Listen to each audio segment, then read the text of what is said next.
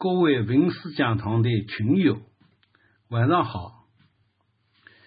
在文革初期，北京有无数著名的高校，有五个威震全国的造反派组织，出了五位名扬四海的造反派领袖。北京地质学院王大兵领导的东方红公社就是其中之一。今晚的讲座就是讲述北京地质学院东方红的兴衰。这是文史讲堂第一次以一个基层单位作为案例来讨论文革，因为地院文革不仅有其鲜明的特点，而且地院校友在总结、回顾、反思文革方面也是相当出色的。主讲嘉宾张云军、李英夫妇是一九六一年、一九六二年入学的地院学生，经历了地院文革的全过程。毕业后一直在地质部门工作，退休后，他们在二零一三年出版了《晚秋城市》。二零一七年，在陶世龙。何策吴蝶的顾问下，在蔡新平、田春林、福清师的策划下，成绩完成了一百多万字三卷本的反映地缘文革历史全貌的文集《昨天的记忆》的编辑工作，各种的艰辛和付出令人感佩。下面请李英女士给我们讲座。大家好，我讲的题目是北京地质学院东方红的兴衰。我一共有讲九个题目。第一个题目是反对工作队，第二个题目是东方红的成立与四进地质部，第三个是肖立与地院，第四。就彭德怀回京事件，第五，朱存昭和叶象征，第六，地院革委会的成立与所犯的错误，第七，关于王大兵，第八，关于朱派与蔡派，第九，反思，在北京地质学院校友的积极参与和支持下。在校外朋友的支持和帮助下面，在二零一九年一月，我们完成了编辑出版反映地质学院文革往事的书《昨天的记忆》。这本书有一百二十万字，其中七十万字是地院文革的亲历者、当事人写的回忆录，还有当年的地院《东方红报》等历史资料。总之，是一本以史料尽量来展现当年地院文革的情景。当然，由于有些史料的缺失，以及当事人去世等原因嘛，某些内容缺失，所以离全面的信史还是有距离的。在这本书的前言，陶世龙老师写到了。地质学院在北京的高校中本来是不知名的，与清华、北大学校比是不在其位的。但是在文革当中自己跳出来的，比如一开始就有上千人反对工作队，后来几千人集合在东方红大旗下造反，很快地院东方红一统了天下，又筹建了首都三司。又是第一个向国家部委、地质部进军去请愿的，这些紧跟毛的文化文革部署的行动，引起了中央文革的重视，成为了中央文革的关注的样板点。有了中央文革的支持，于是地院东方红在文革中的名声就响起来了。地院的文革也是全国文革的缩影。下面就地院文革发生的重大事件，介绍地院文革的特点，从地院文革发生的事事实去追溯其发生的突独特的土壤，分析和反思文革，为了探求出我们应有的思想和选择的道路。下面谈第一个问题：反对工作队。和全国一样，一九六六年六月一号，聂元子的大字报公布以后，各个单位的文革运动就开始了。六月八号，地质部就向地院派遣了工作队，以地质部副部长周家猷为领队，队员呢是在地质部干校培训了各野外队的干部。工作队进院以后，目标非常明确。矛头直直接指向地院的院长兼党委书记高元贵。六月十六号，工作队宣布高元贵停职反省，而高元贵的人品与志向，在地院师生当中获得了好评的。因为何长工部长曾经指责高元贵三年三年不进地质部，随后地院的青年师生和学生先后写了大字报。责问工作队为何带倾向性，为何舍高保聂？六月十九号，原地院的党委委员、教辅处处长李贵等人到国务院上访，反映地院工作队有错误，压制群众。六月二十号，群。学生就自发的在校内游行，支持李贵，要求工作队回答大家的疑问。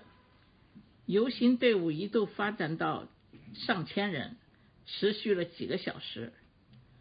当时，周永章、蔡新平等六位同学把工作队队长周家猷请出来回答大家的问题。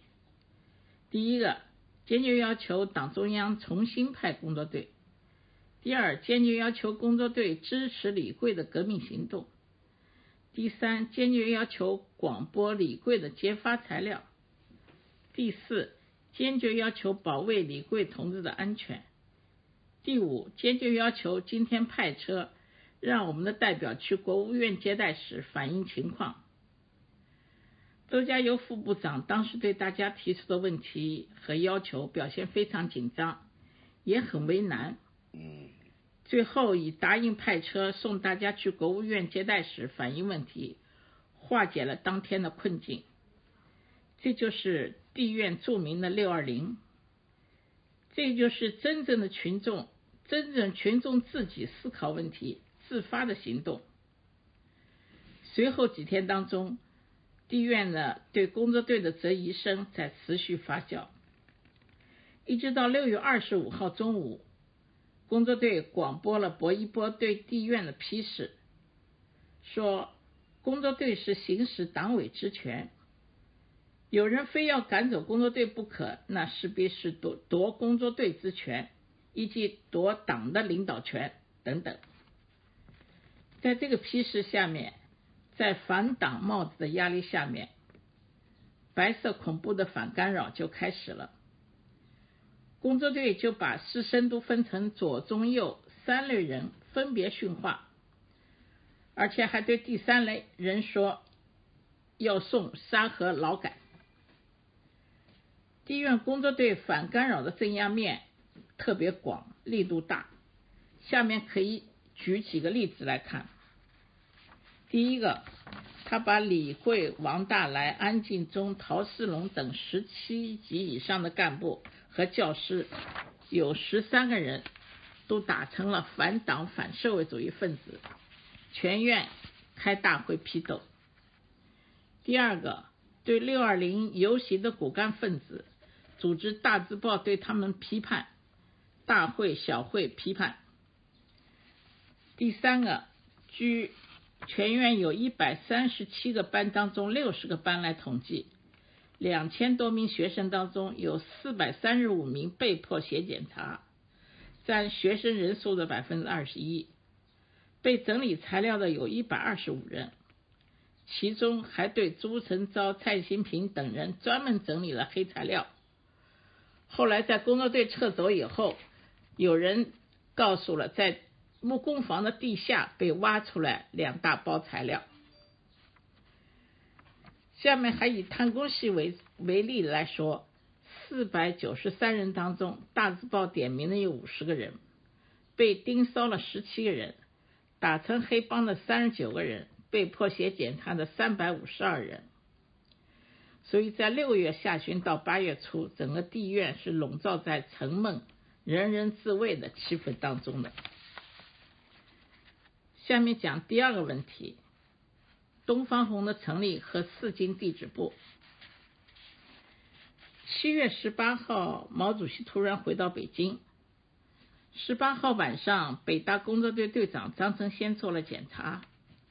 当晚，地院工作队队长周家游也对反干扰做了一个检查。随后几天当中，北大来人到地院宣传说工作队犯错误了，然后被地院的工作队给轰了出去。在六六年七月二十七号，朱成钊等人以爆破战斗队的名义贴了一张大字报，彻底清算工作队严重右倾机会主义路线错误，在校内引起了轰动。七月二十九号，北京市委在人大会堂开了会，周恩来代表中央宣布撤出工作队，在那个会的最后。毛主席出人意外的出现在主席台上。八月初，朱成昭、蔡新平、王大兵等人到北大去找聂元子，请聂元子把地院的材料转交给中央文革。聂元子也向地院人介绍了中央文革批评工作队。八月八号，以朱成昭、田春林、傅清寺、蔡新平等人。贴出了东方红宣言，成立了东方红战斗队。八月十三号，地院的工作队撤离了，东方红战斗队又放鞭炮，又在工作队的乘坐的汽车上刷标语、送瘟神等等。在这个期间呢，各个系、各个班也相继成立了战斗队。经过协商，最后是以系按年级。呃，大联合模仿巴黎公社，这样在八月十七号就成立了东方红公社，选举了核心组成员，其中有朱成昭、蔡新平、蒋良普、田存林、王大兵等等人。这个时候，东方公社已经有了上千人，当时地院的学生大概在四千人左右。在这个同时呢。和东方红对立的保守派也成立了豆皮改兵团。后来，东方红呢组织最著名的就是四经地址部。一经地址部是发生在八月二十七号的清晨，当时东方红就通知有一千多人吧，排着整齐的队伍，从地院学院路出发，经过了两个多小时的步行。到达了西四的地质部大院，上访请愿，原因呢就是要求工作队队长周家游回地院做检查，给挨诊的人做平反道歉。但当时部里边空无一人，就是指部里的领导没有人来出人出面接待。于是东方红的学生们就在院子里静坐示威，学校也不提供午餐。大家被迫绝食，这时候部里还有人叫来了西鸠围攻，但是当时是由于东方红的学生采取了克制的态度，没有引起冲突。这在北京市是第一次，所以二十三号晚上，北京市委召集了地质部的负责干部、东方红的和豆皮改的各派代表，在北京市委开会谈判解决方案。会议呢是由陶鲁家主持，蔡新平代表东方红方面参加了谈判，达成了八月二十四号晚上，就是在第二天吧，实际上是当天凌晨达成的协议，由陶鲁家主主持，地质部的领导和工作队负责人到场，听取学生双方的意见，不同的意见可以展开辩论，这样一个决议。这个呢是八月二十四号凌晨四点钟左右，陶鲁加到地质部宣布了这个决议。这决议就有第一条：北京地院的学生到地质部要求工作队领导回校听取学生批评的意见的行动是正确的、合理的。第二条，现在决定地质部领导于今天晚上，就二十四号晚上去地质学院听取师生的批评意见。第三条，地院师生如果有不同意见，可以进行辩论。这样呢，地院东方红就结束了地质部的首次的上访的请愿，在二十四号的早晨坚持步行走回了地院。在二十四号晚上，地院就召开了东方红和窦丕改的大辩论。操场的中间画了一条白线，地院东方红的学队伍呢坐在白线的一边，就是在靠北边；窦丕改兵团呢坐在白线另一边。其他人和外校师生大多数都在会场的周边。当时地院斗批改的人数多于东方红，但是东方红队伍整齐，精神饱满。在晚上八点左右，何长工、徐光义、周家友在陶鲁家的陪同下，在主席台上就坐。在主席台右边是斗批改的代表任世田、陈关林、胡守安。左边东方红的代表朱成昭、蔡新平、贾正元等。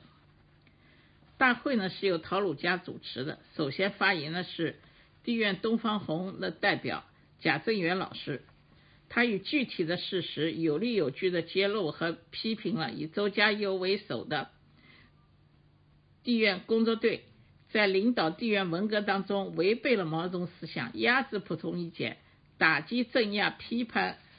工作队的革命师生围剿革命派，反干扰抓鱿鱼，犯了方向路线错误。周家游必须要受到工作队打受工作队打击的革命师生平反和道歉。接着发言的时候是窦批改的代表，是幺幺六三二班的同学毛延超，他为工作队评功摆好，说一个多月以来。地院在工作队的领导下斗了多少黑帮，写了多少批三家村的文章，斗了多少右派反动学术权威，抄了多少家，写了多少大字报，批了修正主义教育路线等等。他就强调，工作队是好的，比较好的。对工作队不信任，就是对党的不信任；反对工作队领导，就是反对党的领导。后面接下去就是东方红的代表蔡蔡新平的发言。他的发言又精彩鲜明，而且很有战斗力。同时，他在现场还回答了豆皮改兵团代表所提的问题，博得了在场人的赞美之声。地院的八二四大辩论最后是以东方红大胜、豆皮改大败而告终。在九月五号到九月十九号。由东方红发起了二进地质部。由于工作队并没有做检查，东方红总部决定再去再次到地质部上访。从这个十三天是非常艰苦的十三天，天气炎热。前两天白天晚上，东方红的人都是坐坐在部里边的那个广场当中，日晒雨淋。两天以后，通过交涉，队伍才才搬到了西楼的地下的楼道里。当时还有西纠的围攻挑衅，并且在部大楼发生了武斗冲突。几天以后呢，西纠就得到上面通知，突然就撤出了地质部。而且在这个期间，地院的食堂也不给学生送饭，以至于东方红被。被迫的宣布绝食多少天，在部里边的时间，双方都处于一种僵持的状态，于是总部决策也发生了分歧。最后呢，朱生昭接受了肖丽的意见，于九月十九号将队伍撤出了地质部。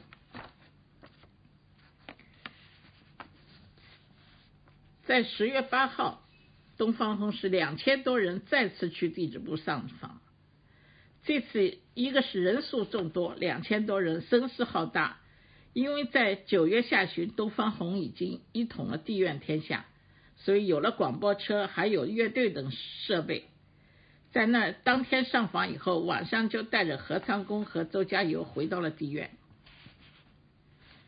在十月二十七号是第四次进地质部，那时候东方红已经完全掌握了文革的大权。再次到地质部的时候，还受到了部机关许多人支持和欢迎，并且和部机关的干部联合起来。地院东方红在部大楼里边成立了东方红驻部联络站。朱增昭和蒋良普以后一段时间就常住在地质部。好了，到此为止。第三个问题是萧丽与地院。正如陶世龙老师在这本书的前言里边指出的，北京地院的学生主要是来自平民阶层，大部分是来自农村。因为都是干地质比较艰苦嘛。所谓的高干子女，从建院一直到一九六六年的十四年间，还不到十四个人。再说像北大清华那样举足轻重的高干子女，一个都没有。尽管在文革初期，大家是凭着自己的良知做出判断的，但是都不能摆脱处于发动者的棋局当中。地院在文革当中所有的行动，也都受到了中央文革、周永新、薄一波等以及国务院以及周总理、北京市政府地质部一些领导的密切的关注和介入。其中呢，要讲一下肖丽与地院的接触更是突出和重要。从书当中田春林父亲是王大兵等人的回忆来看。肖丽在一九六六年八月份就多次到地院来了解情况。他不仅到了东方红，也去了豆皮改。尤其是在八月二十四号的地院的大辩论当中，就有东方红的几位成员，傅清士、刘长峰等人一直陪着肖丽站在操场的后面，了解会议的全过程。在二进地质部的时候，肖丽多次来到地质部找朱生昭等人了解动态。一开始呢，大家认为他的身份就是中央文革办公室人员。一直到九月十五号，朱成昭在天安门城楼上看见肖丽扶着毛主席出来，才知道肖丽就是毛主席的女儿李娜。当天下午，朱成昭回到地质部以后。就兴奋地向大家宣布了这个好消息：我们通天了。这个消息不仅激励了东方红要坚定的跟毛走，同时在校园里也是极大的冲击。中间派很快就倒向东方红，保守派的组织也迅速瓦解了。东方红很快就在地院一统了天下。所以在二进地质部的后期最艰苦的时候。朱成昭听取了肖丽的意见，撤出地质部，以回校筹备国庆节的理由，在十九号，东方红撤出了地质部回校。肖丽与地院有良好的关系，从许许多事上都得到反映。譬如王光宇写道，他得到戚本禹的命令，毛要找肖丽回家吃饭，那王就猜想肖丽可能是到了地质部。于是他就到地质部找了朱成昭，朱成昭回答：“是的，来过了，刚走回家了。”地院的一举一动，肖丽都了解，中央文革也十分关注。不仅官方戚本禹在关键时候到地院来表示过支持，包括以后的多次接见接见，包括朱成昭出事以后指定王大兵是地院的一把手等等这些事儿。所以，地院在文革当中就成了中央文革的样板的一个点。文革当中，国务院和周总理也对地院十分关注。周总理也有联联络员，经常来地院要材料、了解情况。这些在回忆录里边都可以看到。这边还特别提一下，在二进地质部的时候，东方红受到了西周的围攻，在两三天以后，突然西周的队伍主动的撤走了，这就是周总理下令的，在孔丹的回忆录里边都有记载。第四个问题，揪彭德怀回京事件，这是地院东方红直接接受中央文革指示做的一件事儿。也是社会上极为关注、各种说法很多的一件事儿。在书里边也引用当事人，包括戚本禹、王立、严昌贵的回忆录，记载了到底是谁下的决定和指示，通知地院东方红去成都揪彭德怀回京了。史料来看，就是江青领会了毛腰揪彭德怀回京以后发出的口头指示。命令戚本禹去组织执行。戚本禹六六年的十二月十四号口头指示严昌贵去找朱生昭，命令地院东方红到成都把彭德怀接回北京。彭德怀回京的具体火车的车辆安排等时间，都是由周总理周密的安排的。书中有当事人王大兵、陈永迪、谭宝华等人写的回忆录。详细的叙述了彭德怀回京的过程。基本上这分几个阶段，第一个是朱振昭布置任务。朱振昭接到任务以后，电话就通知地院东方红在成都、重庆的联络站，同时通知了正在武汉的王大兵和在四川南充的王大来组织执行这一任务。王大兵是十二月十五号到达重庆，听取了重庆联络站的汇报以后。立即又组织地院在重庆的人都到成都去。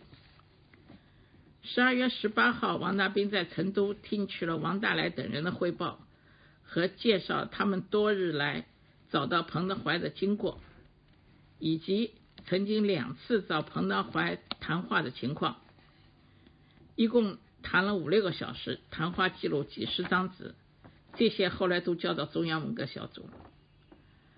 王大来等多数人认为，一九五九年庐山会议批判彭德怀是错误的。彭德怀有光荣的革命历史。彭德怀表态，他是支持毛主席发动文化大革命运动的。彭德怀到三线以后，工作表现也不错。中央和毛主席可能不了解彭德怀的表表现等等，因此，王大来等人他们的意见主张暂时不要执行纠彭的指示。也有少数人主张必须执行鸠鹏的指示。到底执行不执行鸠鹏的指示呢？当时王大兵是朱正昭点名执行这件事的头头，那当然由王大兵来决定。王大兵听完汇报以后，认为王大来等人的意见有道理，决定暂时不接不执行鸠鹏指示。同时，王大兵在王大来等人的陪同下，又一次再去见了彭德怀。再次与彭进行交谈。这次交谈以后呢，王大兵下决心暂时不执行纠彭指示。于是王大兵和朱振昭就通了电话，说明情况，还派王大来等人呢，十九号坐飞机回北京，向朱振昭汇报了这个事儿。第二阶段就是向中央文革反映不不应该纠彭德怀回京的意见。朱元璋听中央汇报以后呢，就派人到中央文革向戚本禹汇报情况，结果遭到戚本禹的严厉批评。戚本禹说：“你们这是不相信毛主席，毛主席和彭斗了几十年了，深知彭是个老三反分子，你们要管就不惜一切代价，要么就别管。”彭德怀说毛主席的话百分之九十九正确，就是说有百分之一不正确，这是攻击毛泽东思想的新罪行。戚本禹当时认为地院东方红不能完成救彭德怀回京的任务，对严昌贵说：“你看，叫他们去救彭，他们被彭德怀征服了。”于是戚本禹又给北京航空学院红旗的韩爱金打电话布置任务，让他们派人到成都去救彭德怀。第三阶段是朱升昭派钦差大臣去成都督战。在这种情况下，朱升昭再次从北京总部派人到成都，全权负责救彭，下达了死命令，坚决把彭德怀救回北京。经过一番努力，在成都从北航手中抢回了彭德怀，并于十二月二十五日，王大兵等人陪同彭德怀坐了火车的一节专列离开成都，二十七号下午到达北京。先安排在地院稍作休息。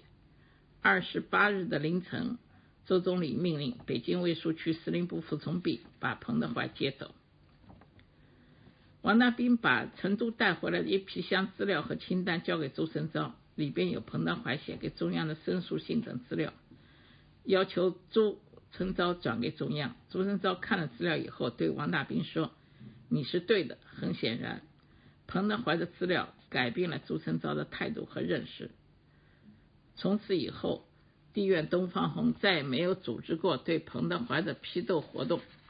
这里边说一下，后来北航组织对彭德怀的批斗会，出于面子，东方红派了战斗队两个小战斗队去参加了活动。第五个问题：朱成昭与叶向真。叶向真文革的时候是中央戏剧学院一派的头头，也是当时的风云人物之一。叶向真怎么样认识朱生昭的有很多版本，其中有一个王大兵回忆说是朱升昭告诉王大兵的，是江青在一次结见会上介绍叶向真和朱生昭认识的，时间大概是在六六年的八月底或者九月初。一直到六六年的十一二月份以后，叶向真就常常开车到地院来找朱升昭。对于地院东方红的人来说，这是一个公开的秘密，很多人都在地院见过叶向真。有些核心组的人慢慢跟他很熟了。这时候，叶向真和朱升昭已经发展成恋人关系。为这件事呢，田成林专门向朱升昭提出过忠告。朱仁昭从六六年底到六七年初开始陆续发表了许多对当时文革不同的见解，有人归纳为八大观点，应该说与叶向真对他的影响是有关的，至少促进了朱仁昭思想的一些转变。当中央文革得知朱仁昭有不同见解以后，在一九六七年一月十。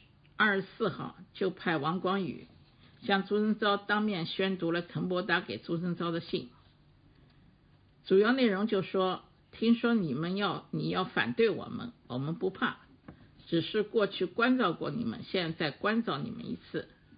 如果不听我的规劝，要继续往下走，就会掉到茅厕茅厕里去，变成了茅厕里的石头，又臭又硬，就悔之莫及了。在一九六七年三月五号，齐本禹在政协礼堂召集了地院东方红内部不同意见派别的会议，会上就宣布让朱升昭闭门思过，不要再担任东方红总部的头头，重新改组东方红的领导班子。会后，齐本禹又专门听了朱升昭讲两谱的意见，时间时间长达两个多小时。最后，齐本禹对朱升昭说。你的一些看法和观点不都是错的，有些还是有道理的。东方红的功绩不能否定，你的功绩也不能否定。小将犯错误，认识改正了就好。你要好好闭门思过，认真检查错误。事实上，朱成昭并没有向中央文革做检查，并于六七年八月十号和叶向真等人去了广州。后来被周总理派公安部副部长于商把他们从广州带回北京，先是在地院宣布隔离审查，没有没多久呢，就把朱升昭和叶向真逮捕了。这样，叶向真、朱升昭反革命集团正式在公安部列为专案。神秘人物肖丽在地院的出现了，改变了地院大多数人的政治生态。地院东方红一统了地院的天下。神秘人物也象征在地院的出现，改变了地院少数人的政治生命。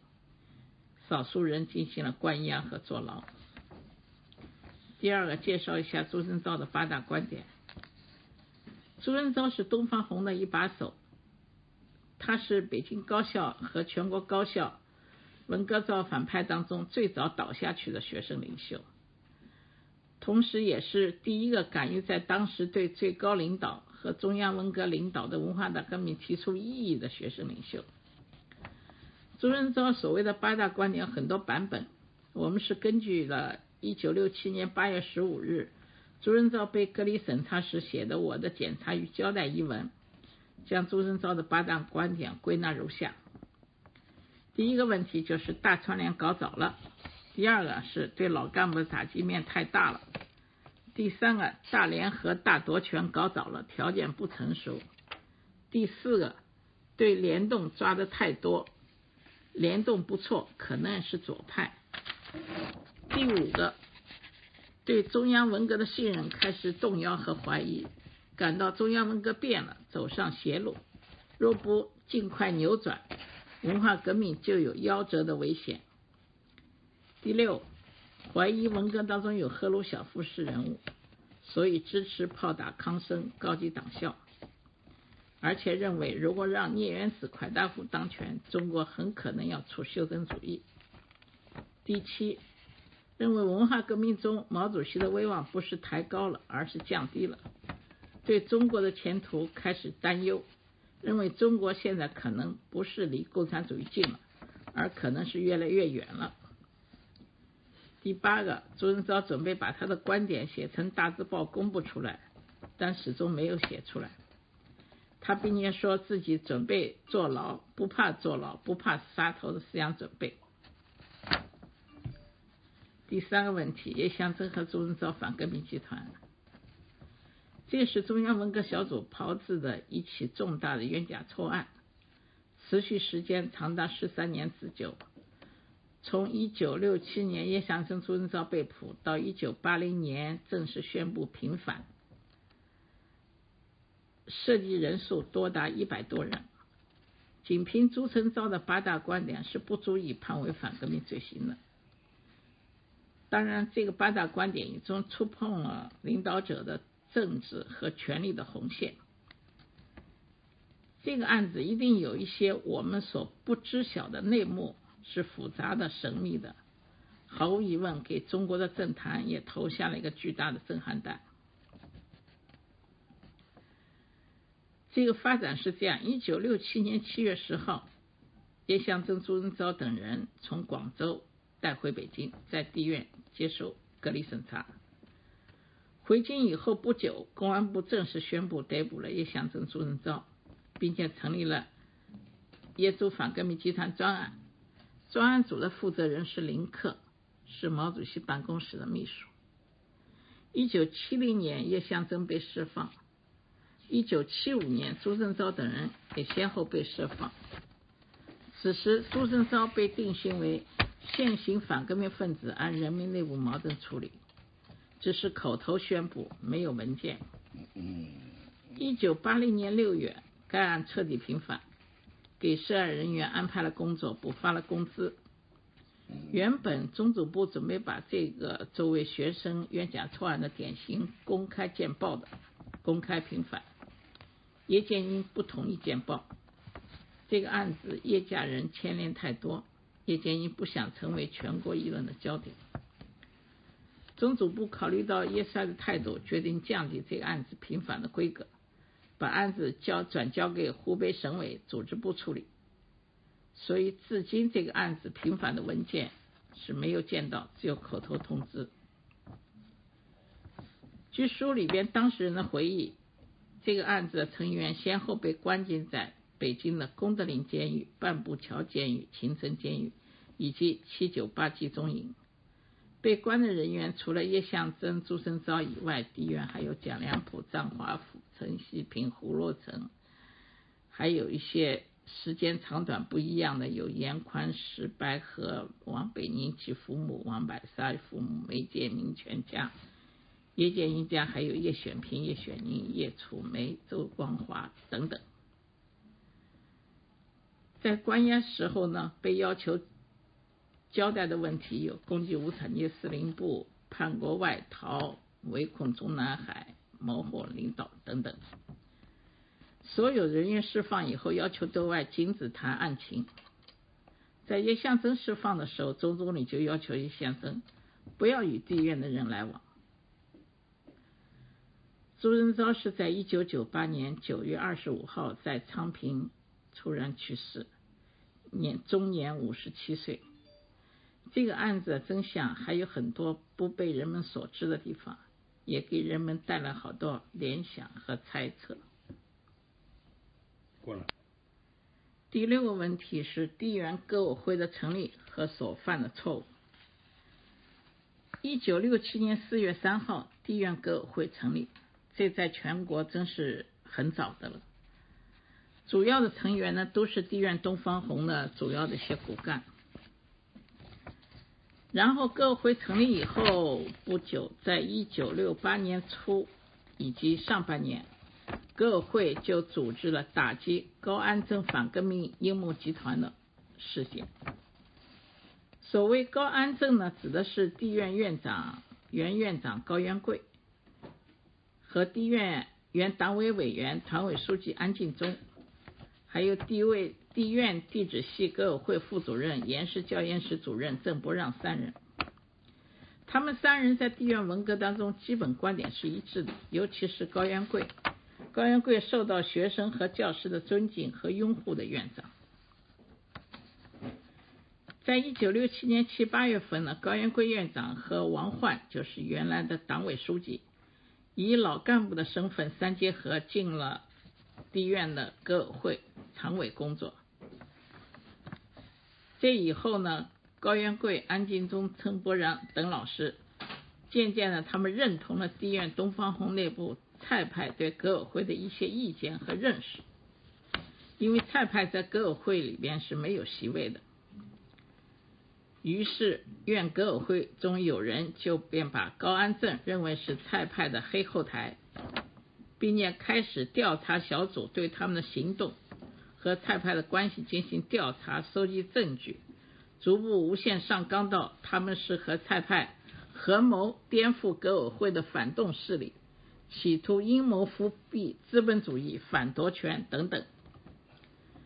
在六八年的五月份，院革委会以清理阶级队伍为名，将他们三人定性为地院的反革命阴谋集团，号召全员组织揭发、批斗、批判。地院《东方红报》在一九六八年八月一号出版的第一百四十六到一百四十七期上，刊登了院革委会。通过对这件事的总结报告，就一一九六八年八月八号出版的《东方红报》第一百四十八期上，刊登了任云堂代表革委会在斗争高安镇反革命集团大会上的发言，并说这个反革命阴谋集团由三股反革命势力组成，第一个是以高安贵高元贵为代表的。是由一小撮走资派、叛徒、特务、反动学术权威等组成的猖狂的反夺权势力，便并点出了十多位教师的名字。第二，以安进忠、郑伯让直接操纵、疯狂进行反革命活动的势力，这是第二股势力，同样点了一大批人的名，其中有蔡派的蔡新平和周永章等人。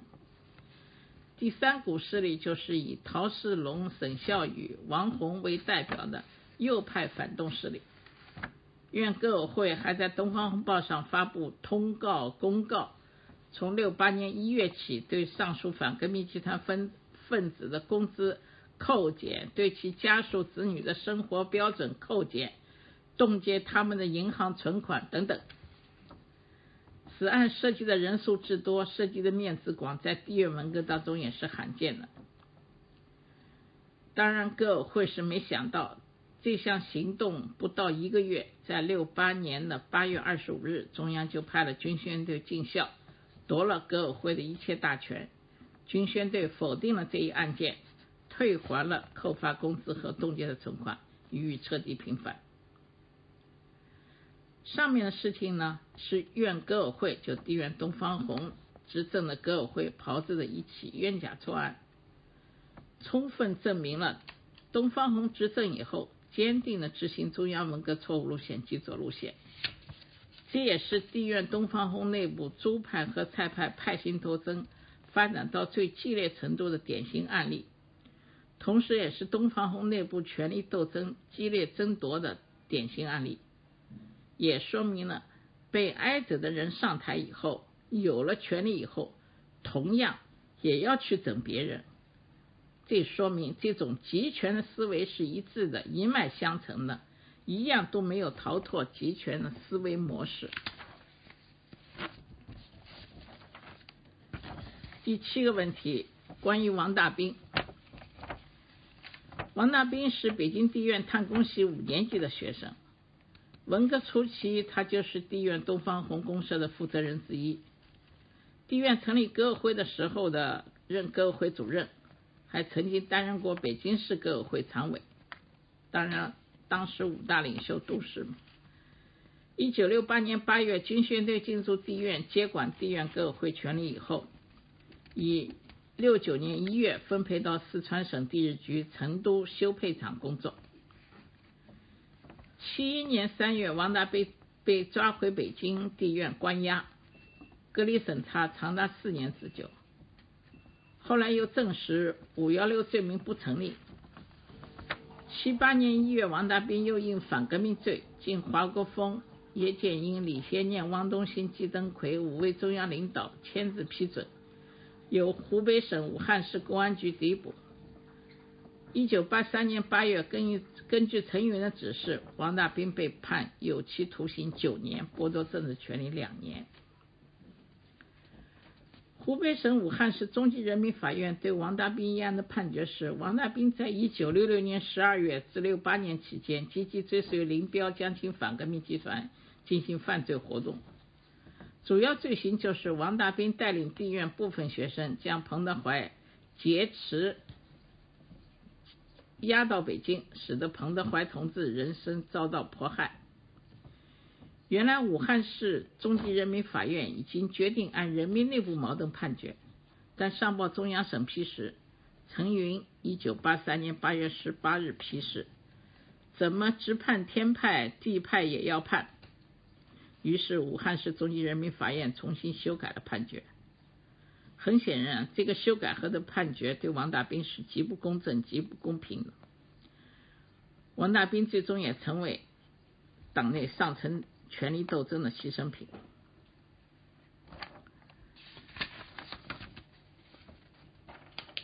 朱成昭在六六年底逐渐形成八大观点以后，一九六七年一月二十四号，陈伯达给朱成昭写了一封警告信，地院东方红就处于群群龙无首的状态。这时，王大兵在北医三院住住院治疗。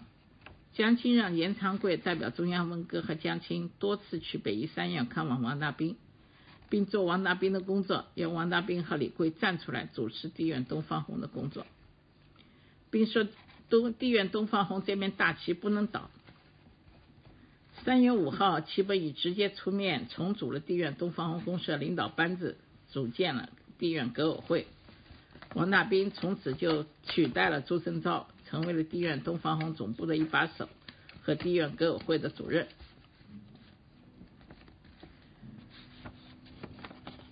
从革委会成立，从一九六七年四月三号到军宣队接管革委会为止，九六八年的八月二十五号，地院东方红掌权的革委会只有一年零四个月时间。这段时间当中呢，王大兵两次因身体不好外出疗养。第一次是六七年的七月十五号到小汤山去治病疗养，一共两个多月。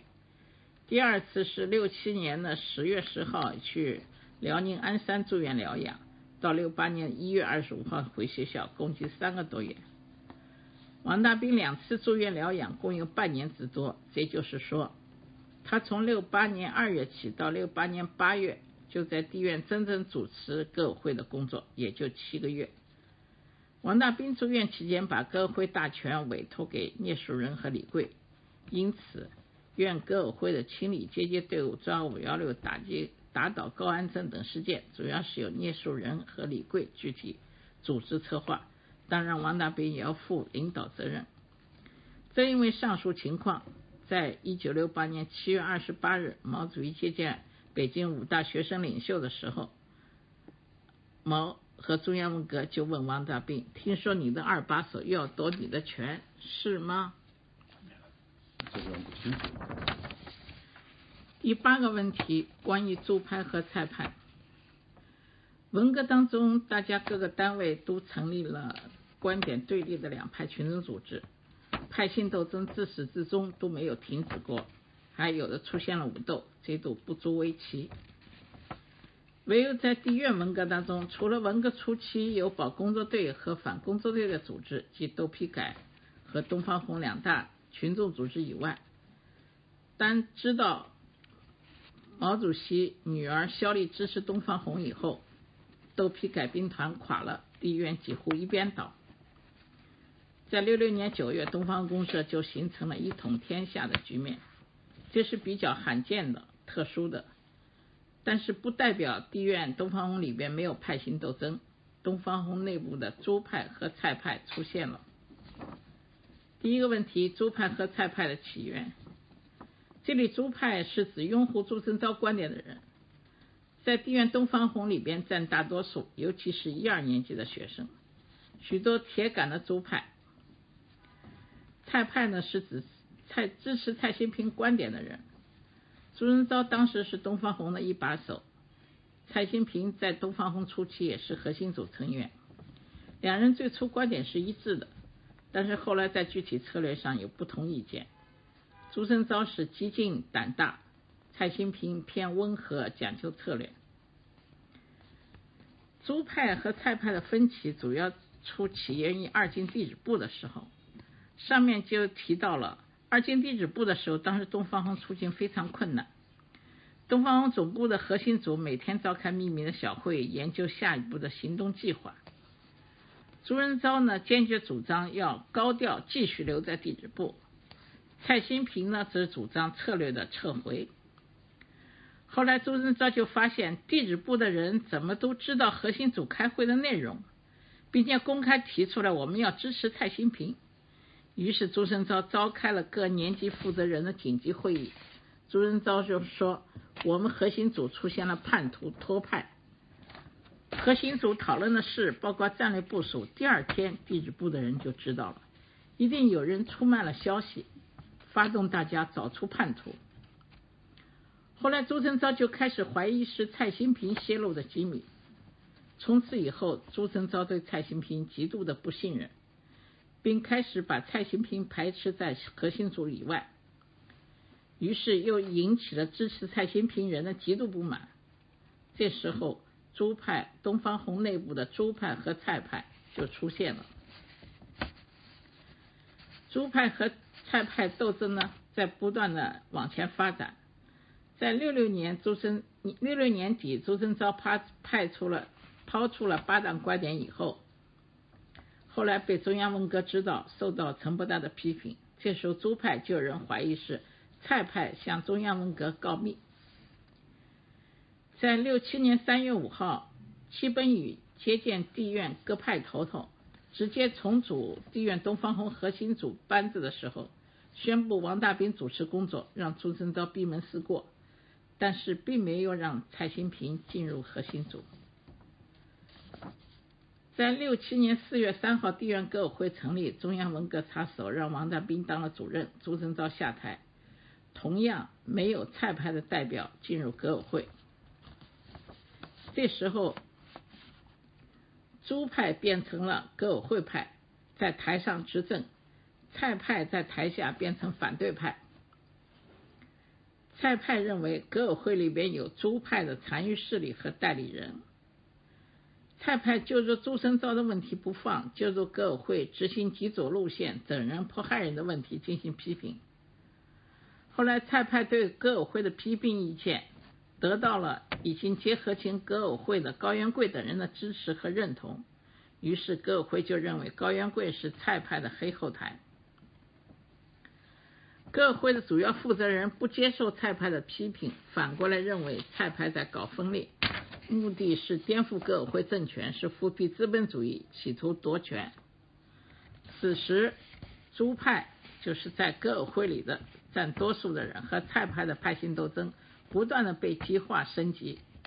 其中，周永章两次被抓，九四事件以及后来打到高安镇反革命阴谋集团事件，都是地院派系斗争最典型的例子，值得反思和研究。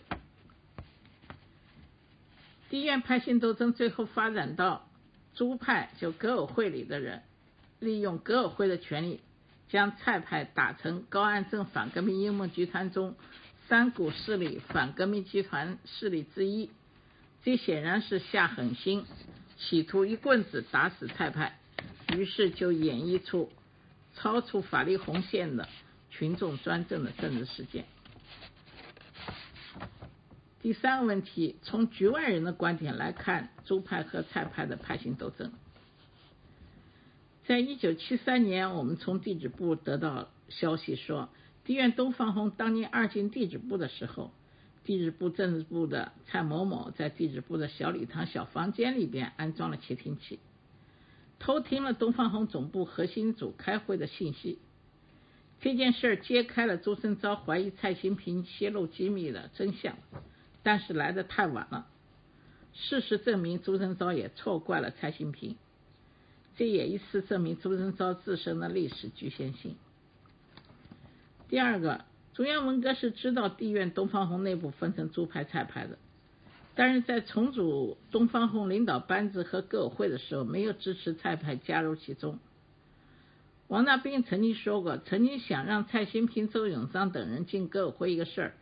遭到大多数朱派成员的反对，没有实现。这就是为什么，假如蔡派进入革委会，地缘的派系斗争是否就不存在了吗？这也是值得深思的。第三，朱派和蔡派的派系斗争始终斗而不止，但最后没有分裂，这点是予以肯定的。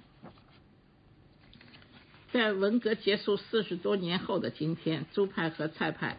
各自的观点与分歧仍然存在。派系斗争是极端政治思维的必不然必然产物。就全国而言，各地的派系斗争成为文革年代参与人数最多、斗争最激烈又突出的一个时代特点。站在今天的高度重新审视这一派系斗争，应该看到，派系斗争是极端政治思维的必然产物。是不同政治势力博弈的表现，也是我们这代人自身历史局限性的必然结果。第九个问题，简单讲一下反思。第一个，我们对文革的反思和认识。看了文革的全过程，最初是党中央向高校派工作组，取代了原来党委的大权。然后毛主席批评派工作是错误的，发动群众造反，揭批工作组的错误。再后来是毛支持造反派夺权，成立革委会。造反派掌权了，疯狂了一阵子，不合毛意，于是毛又派军宣队进驻学校，重新掌握了革委会大权。很显然，这个全过程特点。就是在一个人的导演之下，如此反复的打倒、夺权、再打倒、再夺权的权力循环更替的政治游戏。每一次权力的更更替，都毫无疑问不可避免的伤了一大批人。地院文革的四个阶段被整的人数之多，也印证了官方的结论。所以地院最后成了文革的重灾区。地院文革是这样，全国文革何尝不是这样呢？新中国成立了七十年，各项政治运动同样体现了这样一个过程。看文化革命的全过程，无论在政治体制上、指导思想上、组织路线上、经济体制上等诸多方面，并没有产生根本性的革命性的转变，依旧维持现状。因此，可以得出结论：中国的文化革命不是一场革命运动，本质上说，它是党内高层非正常、非法制的权力争夺战。第二，我们这代人自身的历史局限性。我们这代人从小开始就灌输了不切实际的共产主义思想教育，对共产党忠诚、感化、感恩的党化教育，一切为政治服务、为权力服务的奉献教育，极端的极左的政治思政治思维的意识形态等愚民教育，再加上当权者的政治高压管理手段。和外部封闭的大环境，使得我们没有思想的自由性和选择性，加上信息的不对称，加上人们自身的私自作怪等等，于是只能跟着走，随波逐流，逐流，被革命、被政治、被利用，这就造成我们一代自身的先天的历史局限性。使我们自觉不自觉的成为了文革的急先锋，疯狂的个人迷信的信奉者，私自膨胀派系斗争的积极参与者，权力斗争的打手。有这样的思想基础，再加上私自膨胀，在文革中被利用犯错误是必然的。三，需要一次思想解放，跳出原来的思想框框，冲破什么什么主义。坚持思想独立，重新去认识世界、认识事物，这是必须的。以上是我们的一些观点。嗯，